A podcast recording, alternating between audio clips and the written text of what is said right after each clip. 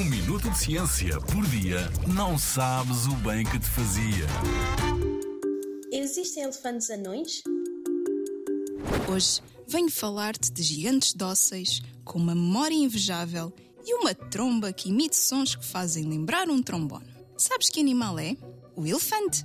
É o maior mamífero terrestre e pode medir até 3 metros de altura. Existem três espécies de elefantes que podemos encontrar a passear pela Ásia e África. Sabias que os elefantes também caminharam na Europa no passado? E eram mais pequenos. Muito mais pequenos. Os adultos eram do tamanho de um elefante bebê atual.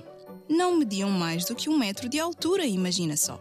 Estes elefantes anões viveram em Malta e na Sicília. O seu tamanho resultou de algo a que chamamos nanismo insular. Nanismo significa que os animais eram mais pequenos do que os seus ancestrais comuns, que é como quem diz, do que os seus bisavós muito velhinhos.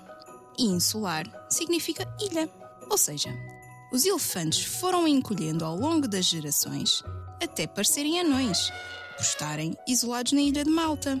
Isto porque os elefantes ficaram sujeitos aos poucos alimentos e habitats disponíveis da ilha e tiveram de se adaptar para sobreviver.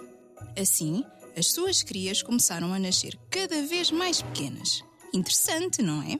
As ilhas, por estarem isoladas do continente, são fontes ricas em biodiversidade. Contudo, os elefantes anões extinguiram-se há cerca de 400 mil anos. Hoje só encontramos os seus fósseis. Graças aos fósseis, sabemos que foram os elefantes mais pequenos que caminharam na Terra. Pelo menos até encontrarmos novos fósseis.